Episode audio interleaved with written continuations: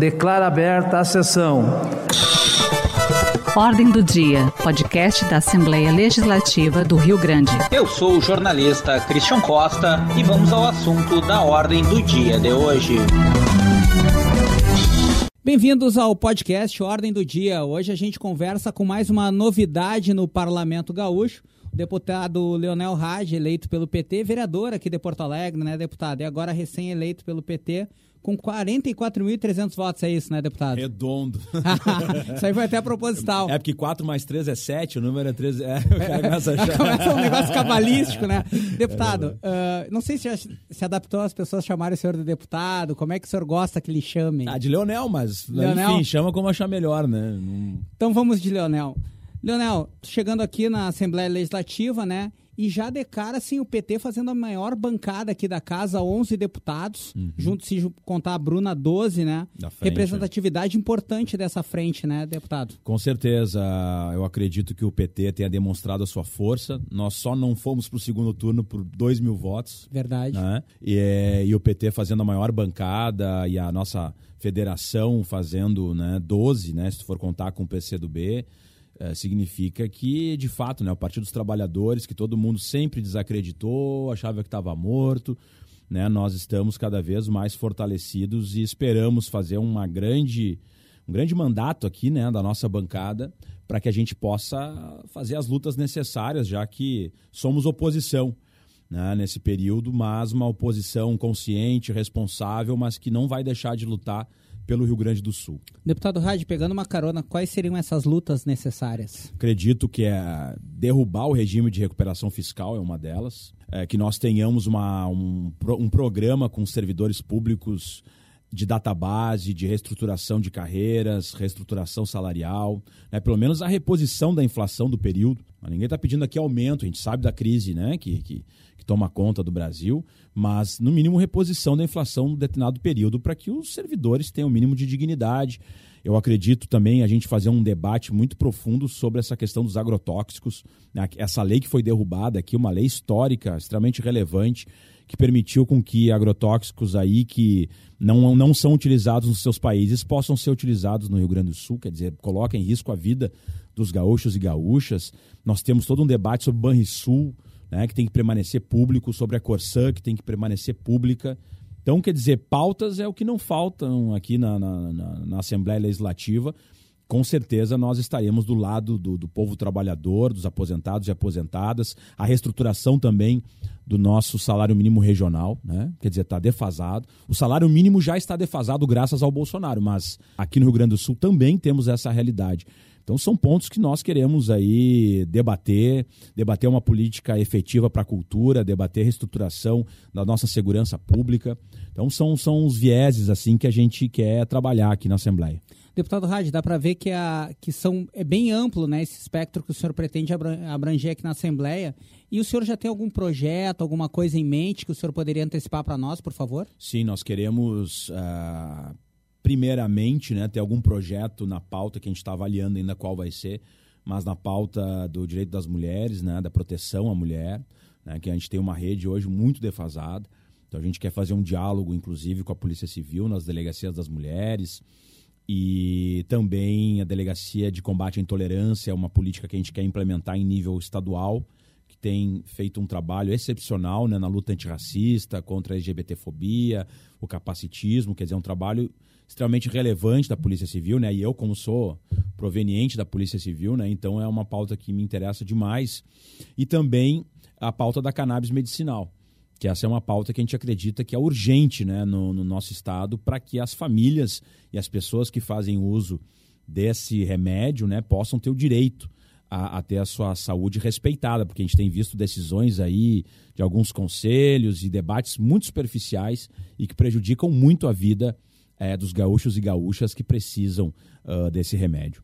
O senhor já tem algum número, algum estudo, um levantamento sobre quantas famílias necessitariam? É nós é ainda isso? estamos avaliando, mas é um trabalho que nós já estamos fazendo na Câmara Municipal de Porto Alegre, claro, em nível municipal, que é muito mais restrito. Mas tem uma demanda boa. Mas tem uma demanda altíssima e eu acredito que com uma política efetiva essa demanda vai aumentar. Né, vai aumentar. E a gente quer justamente desvincular essas famílias da necessidade de estar tá pagando aí dois, três mil reais por um remédio que dura menos de um mês, muitas vezes, enquanto elas poderiam fazer, inclusive, o autocultivo regulado, controlado, que sai ali por 60, 70 reais uh, e ainda tem questões muito particulares que só consegue com essa questão mais artesanal mesmo. Então, esse debate que a gente quer fazer, a gente quer tirar essa hipocrisia da, da roda né, e trazer, trazer para cá, para a Assembleia, as famílias, quem faz o uso, fazer um debate aprofundado sobre essa questão, porque isso é, é uma questão de saúde pública. Isso sim é questão de saúde pública. Né? A gente sabe o que, está acontecendo no nosso país, a gente sabe que essa guerra às drogas é fracassada, o mundo civilizado, vamos chamar assim, já abandonou. Os Estados Unidos já regulamentou e legalizou o uso adulto, não é só mais o uso medicinal. O Canadá já regulamentou, o México, a Suíça, o Uruguai, o Paraguai está muito avançado, já está às portas de iniciar um processo muito avançado, inclusive com a agricultura familiar e pequenos agricultores. Então, quer dizer, a gente vai perder esse, esse trem da história para ficar pagando 3, 4 mil reais para a indústria farmacêutica e ainda continuar com uma política que, que não trouxe resultado algum, que só aumentou a violência, que só fortaleceu o crime organizado, porque é um, é um monopólio do crime organizado e que o Estado não entra, não disputa, não, não gera lucro legal, não gera emprego formal. E, mas ele continua acontecendo. Se chegar aqui alguém perguntar ah, onde é que compra maconha, tu não vai saber apontar algum lugar. Está lá, qualquer horário que tu chegar, o comércio está acontecendo. Então vamos trazer para dentro com qualidade, com controle, com regulamento, com impostos, né? É, é, e fazer isso gerar economia, gerar emprego, melhorar a economia. Quantos bilhões de dólares os Estados Unidos não está arrecadando anualmente? É bilhões de dólares em cada estado, só com imposto sobre a produção e comércio ali, dá tanto a medicinal quanto o uso adulto. Então, é, é, eu acredito que uma hora vai, vai brilhar a luz né, nas pessoas, porque isso não é uma pauta de esquerda ou de direita. Isso não é uma pauta comunista, isso não é uma pauta, são países capitalistas. Eu disse aqui vários países capitalistas. Uns mais liberais, outros mais social-democratas, mas todos capitalistas. E tá lá, né? E ninguém, ninguém morreu, né? Ninguém ah, tomou uma overdose, ninguém saiu fumando maconha que não fumava, decidiu fumar, né? Porque parece que, ah, regulamentou e legalizou, agora todo mundo vai sair fumando maconha na rua. Não existe. Não existiu em nenhum, nenhum lugar e não vai existir no Brasil também. Deputado, o senhor até estava falando sobre a experiência do senhor na Câmara de Vereadores e falou da polícia. E muita gente ainda não lhe conhece que está nos ouvindo agora. Se o senhor pudesse falar um pouquinho da experiência profissional do senhor e também essa entrada na política virando vereador em Porto Alegre. Certo. E agora deputado estadual. Bom, eu, eu por formação eu sou formado em História e em Direito, né? Tenho as duas faculdades. Então eu sou professor de História e também sou formado em Direito. Tenho um mestrado em Direito também. É, em direitos humanos. Justamente, né, minha pesquisa foi sobre a guerra às drogas. E tenho pós-graduação em Direito Penal e Processual Penal, em Direito Constitucional também, e em História Contemporânea. Uh, trabalhei bastante tempo como ator e músico, ah, é? né, mais de 10 anos. Por isso o interesse do senhor pela cultura. Exatamente. Eu, não, eu tenho carteira do SATED, que é o Sindicato dos Artistas, né? Eu tenho dos atores, técnicos, né? Fui técnico também, iluminador. Quer dizer, eu venho... A minha família né, tem uma tradição da cultura, né? Os RAD é, são bastante reconhecidos no meio teatral, né? Minha irmã, inclusive, ela hoje ela a, dirige o Teatro Museu do Trabalho ali na Andradas, aqui em Porto Alegre, é, perto do gasômetro, e tem uma companhia de teatro que é homenagem ao meu pai, Ronald Hadi, já falecido. Então, quer dizer, eu venho, né? Eu nasci no teatro, é, trabalhei com teatro, trabalhei com música. Né? Continuo me considerando alguém da classe, porque, enfim, tenho banda ainda, claro, não profissional mais, porque não tem, a, o dia a dia nos dificulta, mas sempre quando a gente pode, a gente está tocando. Sou é, é, é, ainda afiliado, pago o sindicato, então me considero um membro né, da, da, da classe artística. Então, quer dizer, eu trabalhei 10 anos como ator e sou policial civil também. Então, concursado, né, sou servidor público estadual concursado e policial civil e até assumir como vereador em 2021, né, né, até a eleição né, de 2020. Então, 1 de janeiro de 2021 eu assumi, na, fui, fui nomeado né, na, na Câmara Municipal de Porto Alegre. Eu estava na divisão de homicídios de Porto Alegre. Então, uh, atuava na investigação, a parte operacional. Então, fazia bastante operações policiais, prisões, prisões preventivas, mandados de busca e apreensão, então, é, é venho de uma formação também operacional, né? Sou, sou formado, né? Operador tático também pela Polícia Civil. Então, eu venho dessa tradição, mas, né? As pessoas não entendem, mas como é que o cara da cultura vai parar na polícia e... o cara da polícia que está nos direitos humanos. Então a gente tem essa transversalidade para demonstrar né, que as, as questões não são antagônicas né, e não são estanques. Né? A gente consegue fazer diálogos que são coerentes. Pois é, eu até estava olhando no perfil do senhor, até brinquei com o Guilherme, que trabalha aqui com a gente, quer fazer uma pergunta para o senhor.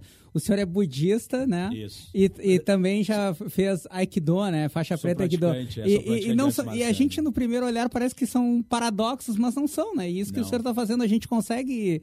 É... Porque assim, ó, é só pra gente voltar um pouco no tempo, né? O budismo ele anda junto paralelamente às artes marciais. É verdade. Ele sai da Índia junto com as artes marciais, vai para a região ali da China, né? Que ele toda aquela Tibete. depois ele depois ele avança para o Japão e aí ele vai se alterando, mas é sempre o budismo que vai levando né, as artes marciais. Ou quando não é o budismo que leva as artes marciais, vice-versa, né? Às vezes tem arte, o, o budismo tá ali e a arte marcial chega para fazer um treinamento, inclusive, para os monges. Se for pensar os samurais, os samurais, né, boa parte eram budistas, né? A maior parte eram budistas. Então, quer dizer, eram guerreiros, os do templo Shaolin, por exemplo, todas as coisas que quem conhece arte marcial é, é, é, já ouviu Já vi que é uma falar. paixão para o senhor. É, é, é, tu vê que as coisas estão interligadas, então as pessoas acham que, ah, porque é guerreiro não pode estar vinculado. Não, as coisas estão interligadas, né? Então não é contraditório. As pessoas vão ter budista e policial. Sim, mas eh, no Japão era- eles eram samurais e, e- e budistas, quer dizer, não, não- as coisas não, não, não, não são incoerentes, né? Não há incoerência. Porque as pessoas confundem muito o budismo. E, e eu sou praticante do Zen budismo. né? As pessoas, ah, Zen, então imagina que o cara tem que ser uma pessoa extremamente tranquila, né? Totalmente, né? É, é a visão ah, ah, ah, esperada, mas isso na verdade é uma. se criou uma, uma visão, né? Por quê? Porque na verdade o, o, tu ser Zen, né? Não, não é uma situação de tu ter uma passividade absoluta, de tu não. Pô, se tu for observar, né? O Zen vietnamita, se tu for pegar o Zen vietnamita, eles se autoimulavam durante a guerra do Vietnã. Eles tocavam gasolina e se queimavam em praça pública. Né? Claro, não violência. Sim. Mas não impede que isso, isso não quer dizer que tu não vai ter uma ação, né? E outra, não violência não significa que tu vai ser vítima de violências injustiças e tu vai permanecer pacífico, né? passivo, vamos dizer assim, recebendo. Não, tu vai agir de forma a, a defender a não violência, mas tu vai agir. Por exemplo, alguém está matando outra pessoa, ah, tu vai dizer que não, mas eu que eu não posso agir com violência porque eu sou budista, porque eu sou zen budista. Não, tu vai ter que inter... vai ter que agir naquela situação. Agora, qual é a forma que tu vai agir? Bom, a forma mais ética possível, a forma mais equilibrada possível para para as coisas não. Aí tem todo o debate sobre karma, aí vai longe, né?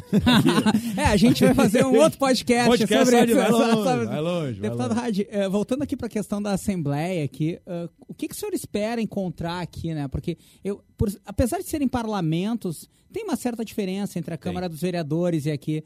Quais são as diferenças em que o senhor já está notando e o que, que o senhor espera encontrar aqui na questão do debate, do enfrentamento, mas também da proposição e de ter uma abrangência maior, porque agora o senhor está falando com Do todo o Rio. Grande do Sul. Eu acredito que as nossas pautas, mesmo enquanto vereador, elas são pautas mais, eh, de fato, ampliadas, mais em nível estadual e federal. Sempre foram, mesmo na Câmara Municipal de Porto Alegre, embora a gente sempre fez, tenha feito a defesa do município, dos municipários, da questão do transporte público no município.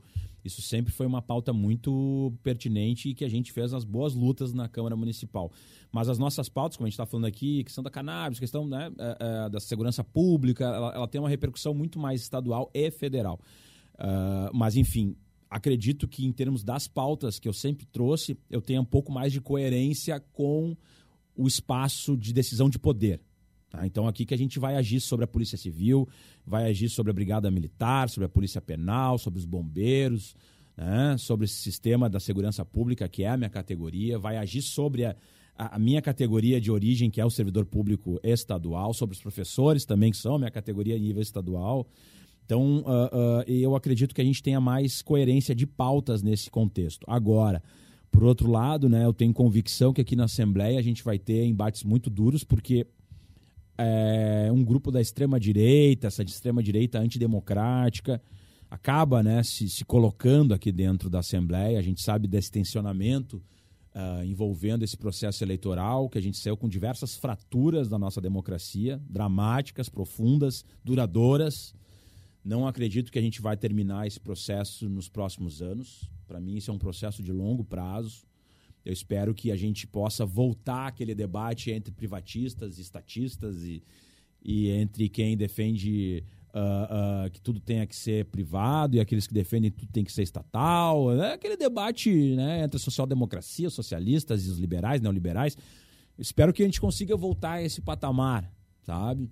Porque o que nós temos hoje é é um grupo defendendo democracia e outro grupo defendendo fascismo, de fato, ruptura democrática, é, silenciamento, fechamento de Congresso, fechamento de STF, fechamento de. Né, é, as urnas já não valem nada, eles se elegem pelas urnas eletrônicas e depois a urna eletrônica não, não, não é confiável. Daí tu vai ver as bancadas, aí a maioria são do grupo que critica a própria urna, então é, é, incoerente, entendeu? Porque se houvesse fraude nesse patamar, essas pessoas não poderiam estar eleitas, mas se elegem para depois tentar por dentro destruir o nosso sistema democrático. Então, tem convicção que a gente vai ter esse tipo de enfrentamento muito duro. Acredito que a Assembleia ela tenha a, a, regramentos um pouco mais restritivos quanto à atuação de tribuna e a nossa atuação uh, legislativa mais contundente, que essa é uma marca nossa. Mas a gente sabe que, que vai ser possível sim fazer, fazer bons debates profundos e, e, e ser contundente quando tiver que ser contundente para a democracia estabelecer os seus limites a partir de alguns debates. Eu queria agradecer a presença do senhor aqui no podcast Ordem do Dia. O senhor fica à vontade, deputado Rádio, para falar um pouco a isso, finalizar com o que o senhor acha importante para o pessoal que está nos escutando. Não, agradecer demais a oportunidade de estar falando com vocês. Será uma honra estarmos juntos aqui na Assembleia, agradecer a audiência, aos votos também, porque provavelmente muitos aí que estão escutando é, é, foram até a urna no dia da eleição, e, e, é isso que é importante que a gente tenha essa percepção, né? Uh, o mandato ele não é do parlamentar nem do, do, do de quem está no executivo, no sentido de que ele não teve um mérito de estar ali. No meu entendimento, né, o político ele não tem um mérito o mérito dele talvez seja de fazer as pessoas compreenderem as suas ideias ou convencer. Tem político que não sai, sai de, não sai de casa e se elege. Porque, sei lá, viram, viram um vídeo dele, ele tinha um canal, mas ele não fez campanha, por exemplo, e se elegeu. Então, quer dizer, o que, que significa isso? Que diferentemente de alguém que estuda para um concurso público, diferentemente de alguém que, sei lá, criou um mecanismo que isso gerou dinheiro para ele, porque ele criou um, teve uma sacada e, sei lá, ele descobriu a cura do câncer. Bom, essas pessoas têm um mérito, porque elas foram lá, trabalharam, né, para isso. Em relação aos políticos, tu pode ser o melhor político do mundo, tu pode ser o cara com maior número de iniciativas, vários projetos de lei, melhores ideias e não te eleger. É verdade. E não te eleger. Significa o quê? Que o, quem decide isso é a pessoa que sai da sua casa no dia da eleição, acorda, toma o seu café, vai com o seu sapato, gasta a sua sola de sapato, ou mais, ela que pega lá o WhatsApp, manda mensagem para o vizinho, diz vota nessa pessoa. Então, quer dizer, o que, que a gente tem que compreender? O mérito né, desse mandato, no meu caso, eu considero das pessoas, as 44.300 pessoas que saíram de casa naquele dia, decidiram lá com o seu dedo, com a sua mão, com as suas limitações ou não, colocar o um número na urna. Então esse mandato é delas, é isso que a gente tem que ter essa compreensão. Delas de todo, toda a população do estado, né? Todos os eleitores. Mas principalmente dessas pessoas. Então o meu agradecimento e podem ter certeza, né? O mandato é de todos e todas aí. Muito obrigado quem puder nos seguir nas redes sociais. Como é que faz? Arroba Leonel Rad, o Rad é R-A-D-D-E, mas botou Leonel Rádio, Leonel Antifascista, Leonel Policial, vai, vai, vai, vai, dar, vai dar aí, né? E, e, aliás, né, o Leonel muito me honra em homenagem ao Brizola, então, para gravar mais fácil, as pessoas às vezes falam Brizola, as pessoas gravam mais fácil o, o nome, né? Mas procura aí no Instagram, Facebook, YouTube, Twitter, TikTok, a gente está em todas as redes sociais. Quem puder nos seguir vai ser uma honra e também acompanhar o nosso trabalho em 2023 aqui na, na Assembleia uh, porque a gente gosta que as pessoas acompanhem o que a gente está fazendo, né? para as pessoas ficarem informadas. Isso é muito importante a gente se apropriar né, da política também. Muito obrigado novamente. Esse foi o deputado Leonel Hadi, foi eleito pelo PT, né, um dos 11 deputados eleitos pelo PT, que vai ser uma novidade aqui na Assembleia a partir de 2023. Muito obrigado novamente, deputado, e seja bem-vindo. Muito obrigado. Um abraço. Um abraço. O podcast Ordem do Dia tem apresentação de Christian Costa, produção técnica Luciano Pinheiro e Guilherme Ferreira. Na coordenação da Rádio Assembleia, Letícia Malman. Na direção de jornalismo, Gustavo Machado. Você acompanha este podcast no portal da Rádio Assembleia e também no Spotify.